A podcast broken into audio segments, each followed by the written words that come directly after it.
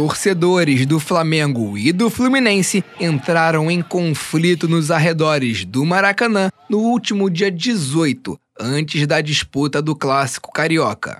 O incidente, que logo recebeu intervenção da polícia, ocorreu na rua São Francisco Xavier, entre a rua Visconde de Itamaraty e a Avenida Maracanã.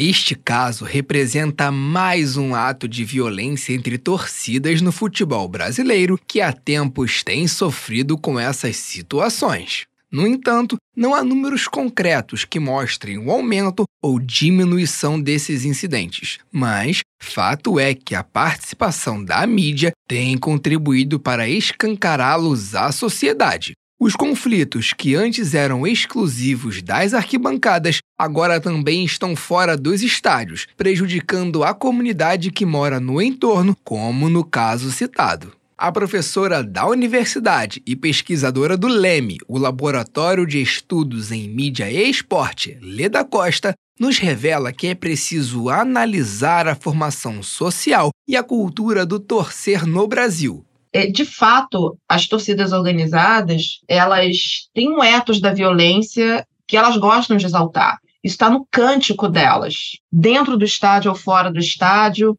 a, a gente ouve discursos do tipo: temos que banir a torcida organizada, isso é culpa dos torcedores organizados, isso é culpa é, de um tipo de torcida que não é verdadeira. Gente precisa pensar o fenômeno do torcer de uma maneira um pouco mais complexa para poder entender esses fenômenos de violência que acontecem. Uma pesquisa realizada pela UERJ indica que para 68% dos torcedores, a violência é o principal motivo para não ir aos estádios. Segundo Lívia Torres, vice-presidente de uma torcida organizada do Botafogo, a Fogoró, esses episódios de violência afastam o torcedor comum dos estádios. Para transformar o local em algo agradável e terminar com os incidentes, ela acredita que a solução possa estar no diálogo entre os líderes das organizadas. E devido a todas essas manifestações de coletivos, movimentos, né, é, a Polícia Civil, junto com o Botafogo, está instaurando um projeto piloto, colocando policiais civil mulheres para atender toda e qualquer mulher que sofra qualquer violência, né, assédio, violência física.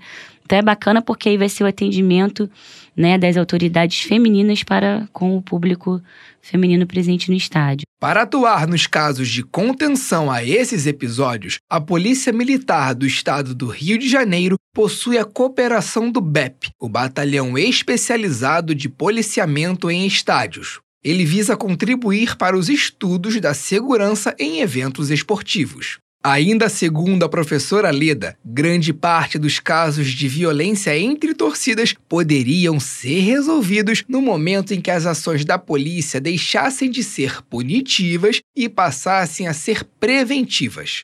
Para ela, quando se faz isso, o Estado perde a chance de dialogar com esses grupos. Mesmo assim, não há justificativa para esses incidentes quando há mortes e pessoas feridas. Para evitar esses casos, o Estado e as instituições desportivas precisam se preocupar muito mais em prevenir do que deixar acontecer para punir em seguida. Do Rio de Janeiro para a Rádio Erge, Ian Ney.